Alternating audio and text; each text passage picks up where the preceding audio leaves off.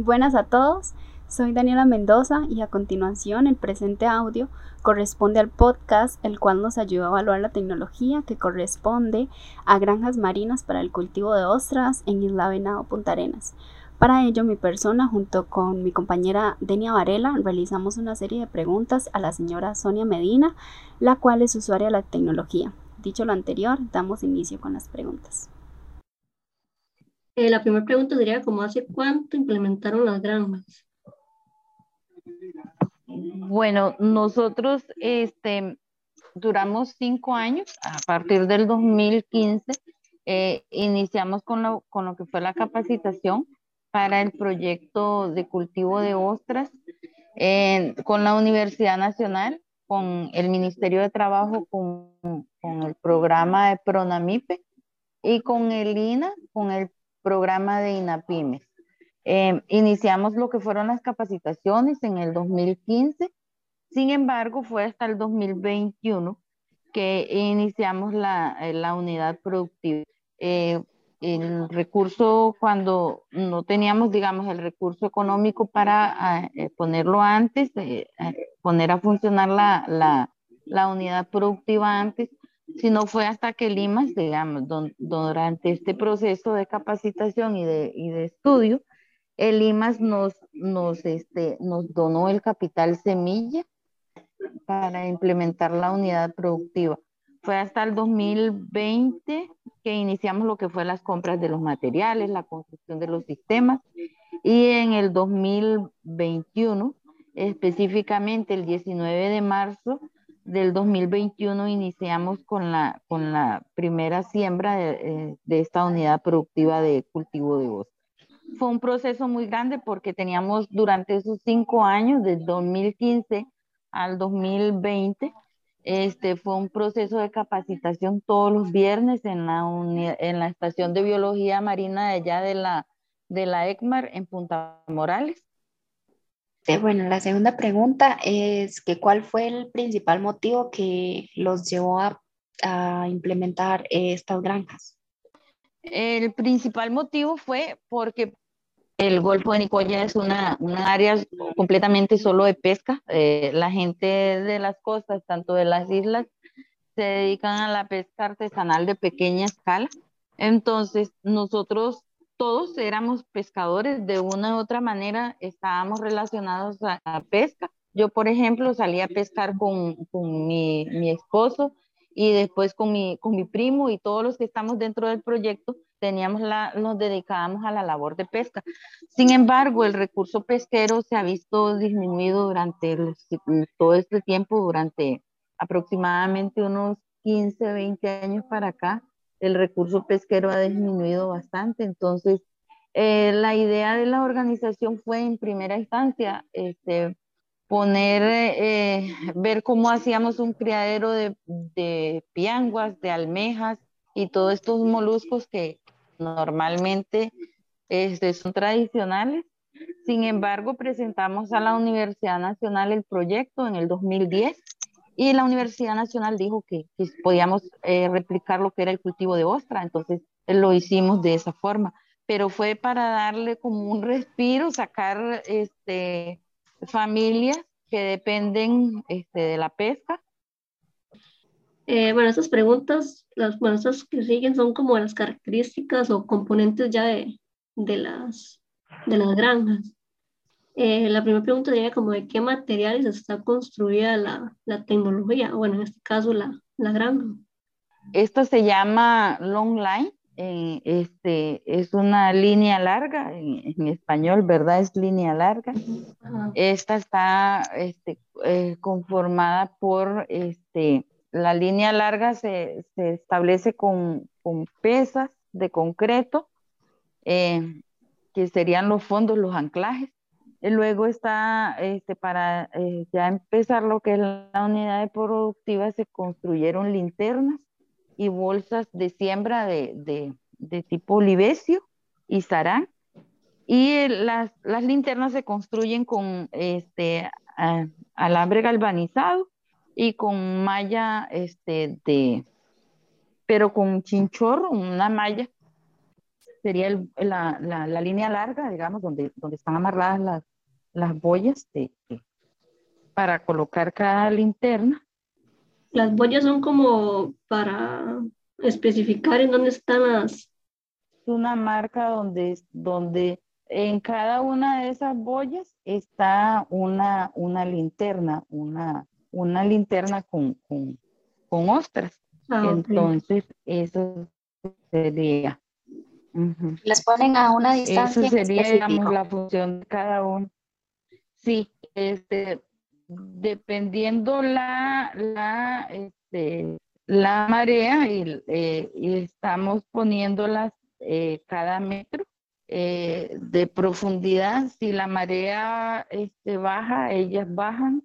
el área donde nosotros estamos no tiene que, no tiene que estar, tiene que medir aproximadamente metros de profundidad en marea seca y, y tener un, la misma profundidad en marea alta.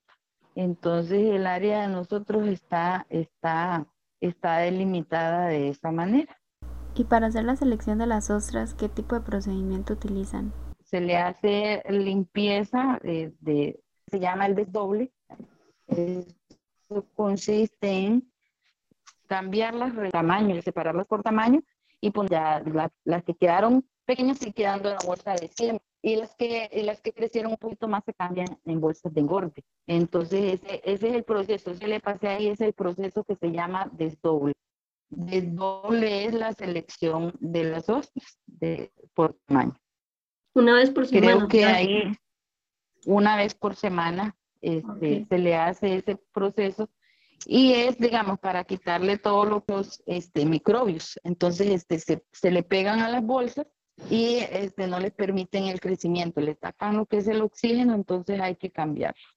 Este, una vez por semana y, y hacerlas, pasarlas por agua, 10 minutos agua fría, este, agua dulce, recogida de dos días, este, porque tiene que estar en una temperatura bien fresca para que se le logren morir los, los parásitos que ellas este, eh, adquirieron en, durante el proceso. Ah, ok, ok. Y sobre el mantenimiento em. que necesitas, las granjas necesitan alguno en específico, nada más esto de la revisión de, de quitarle los micro, microbios. De hecho, la, la, la granja necesita, digamos, este, todos los, todos los días, digamos, se, se ocupa hacer limpieza. Cuando se hace el proceso de desdoble, se hace, eh, se, tamizan las ostras, las que quedan grandes van, van a otra bolsa, a la bolsa de engorde, y las que quedan pequeñas siempre siguen. El mantenimiento que deben de tener las granjas, por ejemplo, cada, eh, se tiene que estar revisando periódicamente quitándole, porque al estar en el mar todo, digamos, se llena de, de, abrojos. Eh, normalmente nosotros le decimos abrojos, pero en palabras científicas son los silipedios, los incrustantes y todo esa, ese montón de cosas que, que, que son como muy técnicas.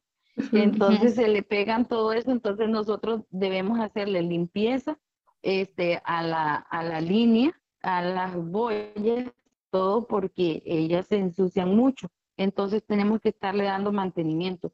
Lo que pasa es que normalmente, digamos, nosotros eh, no le estamos haciendo ese trabajo ahorita a lo, que es a la línea a, la, y a las boyas porque tenemos un poco, mucho trabajo, entonces no nos alcanza el tiempo. Entonces lo que hacemos es que una vez al mes este, vamos a hacerle la limpieza, sacamos una línea que no, hay, que no esté muy cargada de, de ostras y, este, y le hacemos ese proceso de limpieza. Pero sí hay que estarle dando mantenimiento, hay que quitarle los abrojos, porque ellos se llenan mucho de abrojos, se llenan mucho de, de, pelillos, lo que es la suciedad de la, de la, del mar, entonces a ellos se les pega, tanto a las líneas como a las linternas, entonces tenemos que estarle haciendo ese proceso de limpieza. Y no sé si es que yo desconozco de todo esto, pero cómo realizan la limpieza, digamos. como literalmente normal limpiar cualquier objeto, algo así.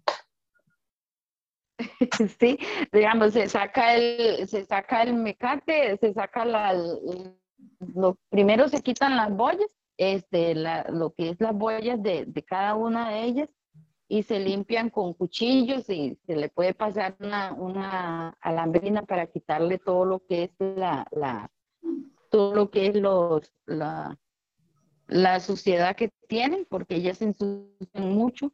Y, este, y al mecate, este, con un cuchillo, un machete, se le quita lo que es la, la, los abrojos, porque normalmente ya como están debajo del mar, del agua, entonces ellos se ensucian mucho de, de abrojos.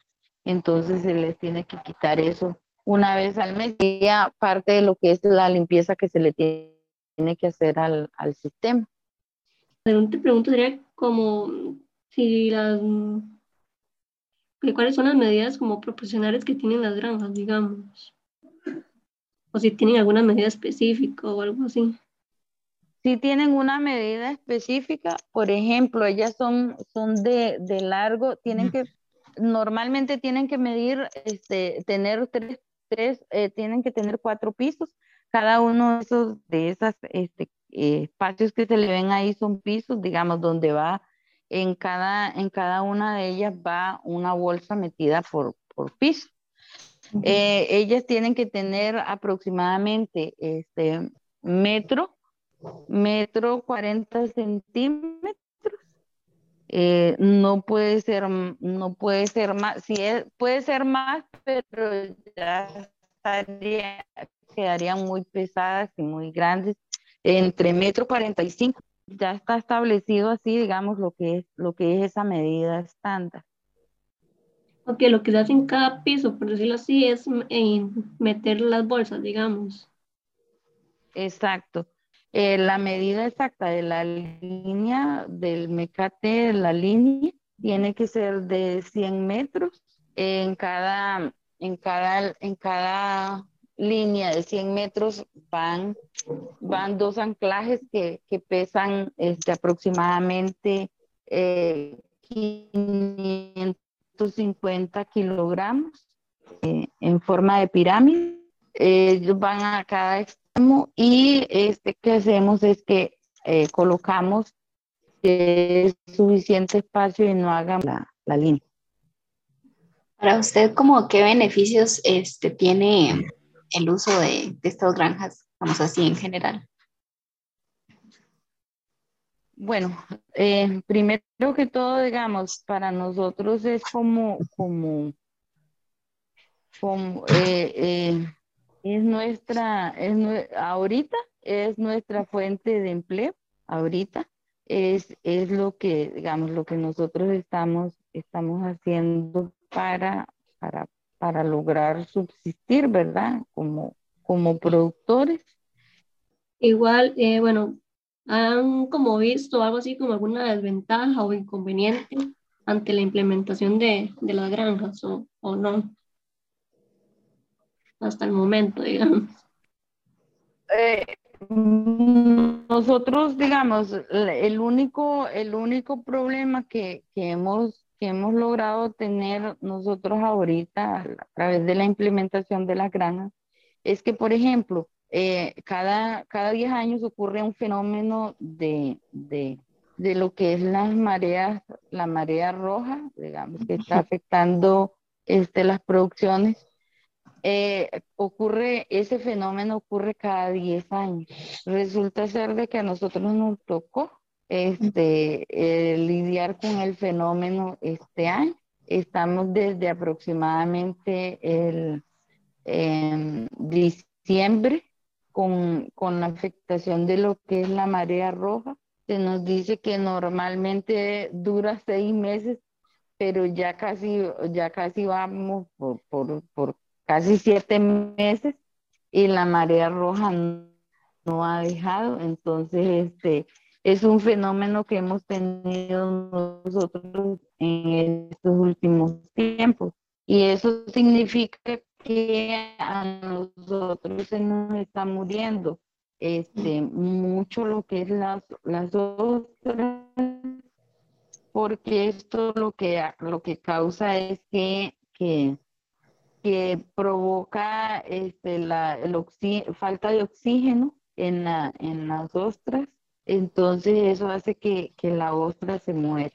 Entonces, y a pancha porosa es porque como de febrero, de a mediados de febrero, marzo, abril y marzo mucho, entonces eso que la salinidad este, estuviera como más presente la temperatura, las altas temperaturas y la ostra se, se, se descalcinó, es lo que le llamamos nosotros, entonces se puso la concha porosa. Pero usted nos mencionaba que la capacidad que tiene cada linterna es como de, no, la línea es de, de 50 a 60 linternas, ¿verdad? Pero cada linterna, como cuánta capacidad tiene. Por ejemplo, nosotros lo que hacemos es que la, la ostra eh, la metemos dentro de la linterna este, por tallas. Por ejemplo, hay las ostras de, que miden de, de uno a, menos eh, de, de cero a, uno, a un centímetro, nosotros ahí podemos meter hasta, hasta 500, 600 ostras porque son chiquiticas. Incluso hasta más, podemos meter hasta 1000, 2000 ostras, este, dependiendo de, de si son chiquiticas. Entonces, eso lo vamos haciendo, las vamos, las vamos seleccionando por tamaño y por talla. Entonces, quiere decir que si nosotros tenemos ostras de, de 7 centímetros, ahí lo único que podemos meter quizás son 50 ostras en cada bolsa. Y cada, cada linterna trae cuatro pisos, entonces lo cual equivale a 200 ostras por cada linterna, dependiendo el, la ostra es de, de 9 o de 10 centímetros, entonces ahí va entre 20 y 25, y 25 ostras por bolsa y estaríamos hablando de 100 ostras por linterna, dependiendo de la, de, la talla. El sitio donde implementan las granjas deben tener como alguna característica en específica, digamos.